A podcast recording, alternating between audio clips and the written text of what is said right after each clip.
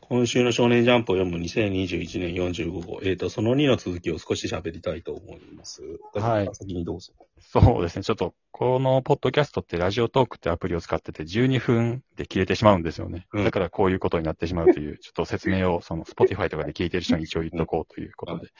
はい。で、その、えー、赤民先生の、うんえー、新世界漫画賞の、うん。に対する、その、質疑応答、第2回が今週載っていて、うんキャラの対立についてっていうところなんですけど、、えー、バトルを面白くするキャラクターたちの対立構造の作り方で意識していることを教えてください。うんていう質問に対して、うん角田美先生がはっきりと両者の考え方が違う場合を除けば、どっちが振り回すか、振り回す方と振り回される方、どっちが際立つのかを事前に固めておくことです。えネームで動かしてみたら変わることもあるのであくまでなんとなくでいいと思いますっていう。ーうんうんまあだから、どっちが主導権を握るかっていうことで、その、要は、振りを作っておいて、その次の展開で、ずらすか、どうするかっていうふうにあー見せるって、まあ、バトルものだと大体そうなってますよね。レンコみたいなもんですよね。 そうですね。まあ、俺よくあるのは、その、内面の声がきで喋ってる、描写されてる方が負けあーる福。本理論だ、それ は。開示とかでやっぱ追い詰められてる方の内面がすげえ入るんで、最初。うん。で、逆転しだすと変わるっていうさ。絶対そうですよね。うんうん。まあ、そりゃそうだよなって感じですけど。まあでもそれをまた振りにして違う展開にするっていうのはもちろんあるんですけど。うん。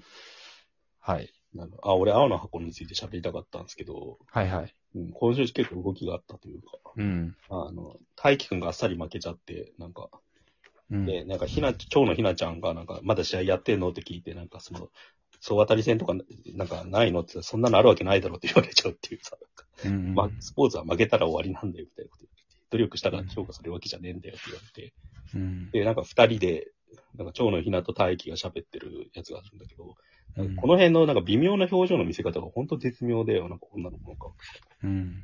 うん、それを追ってるだけでも楽しめるし、なんかじうんじわっとくるものがあるっていうか、うん。うん、だからで、もう一方でなんかその千夏先輩はインターハイ行ったみたいになって、で、満面の笑顔を浮かべてんだけど、それをなんか、なんで、扉越しに見見てる大輝くんの顔っていう。で、なんかその、最後のやつ、最後の1ページがやっぱ、だけど俺は負けたってのがあってさ、うん。これってさ、あれな、ネットジャーゴンみたいになりそうです よ。なんかいろいろ書いた後に、だけど俺は負けたって。この後めちゃめちゃセックスしたみたそいうな。そうそう、それっぽい。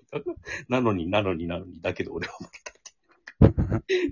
あらゆることにつなげられるっていうさ。青の箱、人気、掲載順も上ですからね、いつうもね。ん。まっとうに楽しんでますね、なります。俺すげえマットで楽しんでうるん。若い子が頑張ってるのいいじゃんって。そういはいう目線、ほんと。青春漫画ですね。青春漫画で。うん、いや、でもなんか、絵が上手いってどういうことなのかってのをすげえ考えさせられるんですよ。うん。うんなんか写実的に描けば表情が読めるってわけじゃねえんだなって、うん青の箱見てると思いますね、女の子の顔の人。うん。そういう意味で毎回感心します。っはい。て感じですね。これで4分とか喋っちゃったんですけど、どうしようか。いや、やりましょうよ。その、あーもともとその3でやろうとしていたことをやりましょう。あの、なんで、ジャンプの悪役についてちょっと喋りたいなと思ってたんですよ。そもそもはいはい。えっ、と、最近なんか、ジョジョリオンっていう、ジョジョの奇妙な冒険の第8部が完結して、それのコミックスの最終巻について書いたんですけど、うん。なんか、要するに、ジョジョリオンって呪いの物語なんですよ。うん。呪いを解く物語って言い方されてて、で、最初の方って、なんか、ジョジョって、割と一部うん二部と、結構最初の方ではっきり悪役を出すんですよ。うん。ディオ、ディオとかカーズとか、キラヨシカゲとか、うんで、そいつをどう倒すかっていうのが後半メインのテーマになってきて、なんかそうのんキャラ、キャラ立ちみたいなのがすげえしっかりしてるのが結構人気の秘訣だったんですよ。うん一方でジョースター家っていう、ジョジョのが側、家族の側がいて、うんなんか、荒木先生の言ってすげえ、えなんかすごい独特じゃないですか。カうんカルト感あるっていうか、うんで、アーティスティックな評価を受けてんだけど、ストーリーは結構王道というか、うん。うん、正しいものと間違ってるものがはっきり打ち出されてて、それの戦いとして描いてたんだけど、なんか、その構造が6部ぐらいから崩れてくるんですよね、なんか。うん。悪役の理念がよくわか、なんか狂った理念で世の中を良くしようとするやつが出てきて、うんって感じで、それがなんか6部、7部っていうのが、7部だとアメリカの大統領が敵なんですよね、なんか。うん。うんで、世界を良くしようとして、なんか政治の力を手に入れようとするみたいになってて、うん。で、第7部になると、なんか敵が最初出ないんですよ。うん。うん。で、なんか、その、主人公が記憶喪失で、記憶を求めて探す話と、うんその、なんか、 10日交換でた食べた、何かをた食べると、なんか傷が治るけど別の場所が、なんか病気になる薬みたい、なんか果実みたいのをうんいっぱいある話になってくるんですけど、最終的に出てきた時がなんか薬剤って言い方されてて、はい呪いの象徴で、なんかうん攻撃の意思を見せると、なんか薬剤が襲ってくるっつって、なんか空から何かが降ってくるとか、うんそういう感じでダメージを受けちゃうっていう、絶対勝てない敵なんですよ。なんかうんそれをどう倒すかっていうのが終盤になってくんだけど、うんそれと同時に、でもそいつ、それを最終的に倒すんだけど、倒した後もスタンドは残り続けるって描写があるんですよ。はいはい。あの、なんかジョジョってだから、スタンドって最初精神の力だったんですよね、なんか。あだだから一人一能力っていう感じで、なんかそのうん守護霊みたいにして出てきてて、本体が消えると消滅するっていう設定だったんですよ。あ。はいはい。それがなんかシリーズが進むごとに一部例外として、死んだ後も呪いとして残り続けるスタンドみたいな、うん暴走していくエネルギーの塊としてのスタンドみたいなのが増えてって、死を強まる念ですかそうそうそう、それまあ多分富樫さんはそこから取ってると思うんですけど、うん。なんか、だそれがなんかだんだんデフォルトになってきてるんですよね。なんかうんもう本体関係ないっていうか、なんかうんで、死んだ後も暴走する、もう呪いのエネルギーみたいのをどうやってせ、なんか制御するかとか、もともと最初からしか本体がないスタンドみたいな状やつとか、うんうんそういうのばっかが、なんか、なんつうの、読ん読んでて一番印象に残るのはそういう敵になってくるんですよ。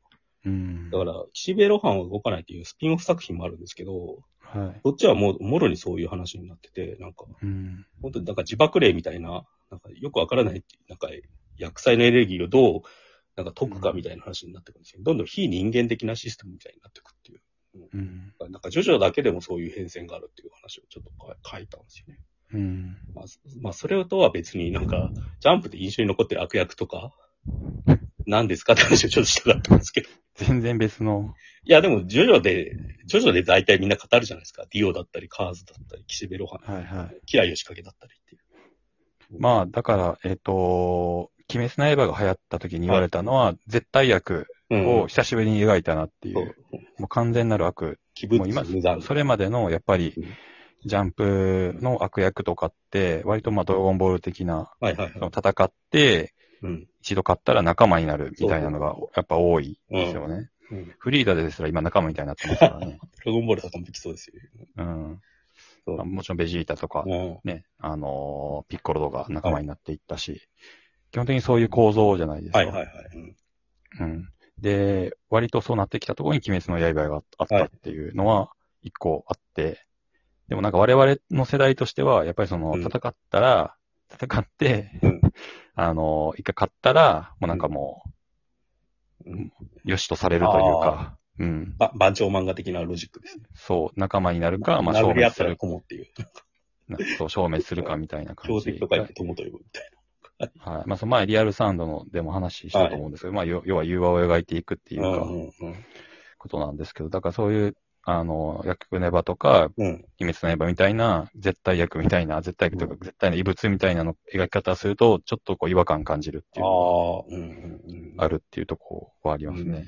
うんうんだからそれに対してさ、だから、なんでしょうね。チェーンソーマンとか、なんか、だから呪術ってちょっと面白いですよね、構造が。なんか、外側の悪として賢弱っていうのが今いるけど、うん。もう一つの悪として、両面少なっていうのがいるわけじゃないですか。うんで、。それ両面少なっていうのは自分、もう、虎杖の中にいる存在として描かれてるから、なんか、うん自分の中に最悪の存在がいるっていう感じになってるっていうさ、最強の悪役が自分かもしれないみたいな構図になってますよね。うん。チェーンソーマンもちょっとそういう構造だって、ポチタがいて、マキマさんがいてみたいになってて。うん。うん、だからそこら辺でなんかもう一回善、善と悪の融和みたいなのを図ろうとはしてるって感じがしますデビルマン。よね。うん。 はい。デビルマンに戻るんですけどね、結 局。デビルマンだったり、アトムだったりっていうね。そう。だから結局、悪と善みたいなことで象徴的に描いていくと、うん完全に呪術呪術の場合は、その磁力っていうものはみんな誰もが持っていて、うんそれがこう、か大会に出ていっうんて沈殿して、じゅえっ、と、呪霊が生まれるみたいな設定じゃないですか。人間から生まれる負の老廃物みたいなんですよね。そうそうそうそううん。ねなかなかだから、うん。結局だから新しく描くのってね、難しいところはありますよね逆。に岡島さん漫画読んでて、こいつ本当に憎いなって思う悪役とかって言いました今まで。いやー、別におっさんになってからさすがにそんなここいつとは。悪いなみたいな。今言われると、まあ、結局読み返すから今、 今思うと、え、なんか例えば、うんあの、まあ、フリーザの絶望感とかはありましたよね。あ当時は。あ、うん。うん。あと、トグロ、弟の、ああその最初の方のビルを真っ平らにできるぜ、みたいなこと言った時の絶望 感とか、難病で。そんなんありましたけどうん、ムカつくとか、あ、あとあのーあれですねん。ネウロの6は気持ち悪かったですよ ね。でもあの気持ち悪さがすげえ良かったですよね。もう大人になって読んでるから。ああ、うん。あれも絶対役か。あれは絶対悪ですね。うん。ジャンプだとあんまないのかねなんか、闇金牛島くんとかに出てくる、なんか、チンピラとかの方が怖いですもんね。 じ、隣にいそうって感じ。そ うですね。ああいうのは。普通になんかあっけなく死にますからね。ああ、人間やから。うん。ナイフとか、ピストルとかで撃たれ、死にますからね、普通にそうういうの。ん。なるほジャンプ漫画はやっぱりね、異能力になるから、もうなんか、心臓一個残ってるだけで、生きあー返ったりとそうか、だね脳が残ってるだけ生き返るとかも、そんなんなってくるんで。ど。うんうんうん。うん。嫌なやつってあんまで、じゃあ作れない。うん。漫画誌に残る嫌なやつって、 悪役って誰なんだろもうずーっと悪いやつ、嫌なやつっていうう。。うん。いや、もうみんなが憎むっていう。逆に悪の魅力でもいいん だけどさ。ああ、悪でかっこいいとかだったらいっぱいいるんじゃないですか。うんシャアとか、俺でガンダム知らないですけど。 なるほど。うん。ガンダム知らないのに言ってるんですけど。ああああ、うん。うん。あるんじゃないないですかね。でもなんかもう俺ら、ほらあれじゃない、富樫が大好きじゃないですか、だから。はだからどうしてもなんかせ、そのトグロだったり、潜水だったりって考えるけど、い。うなんか、ちょっと違いますよね。悪っていうよそうですね。りは。うん。潜水はもともと、ね、ぜ善が、善だ、過剰な善、善人だったみたいなとこもあるかこれはその4に続くんですら。ええー、どうしよう、今度しよう、こ れ。うしん。ようって。はい。じゃあ、はいまた来週でま。た来週来週か、それ以降にやります。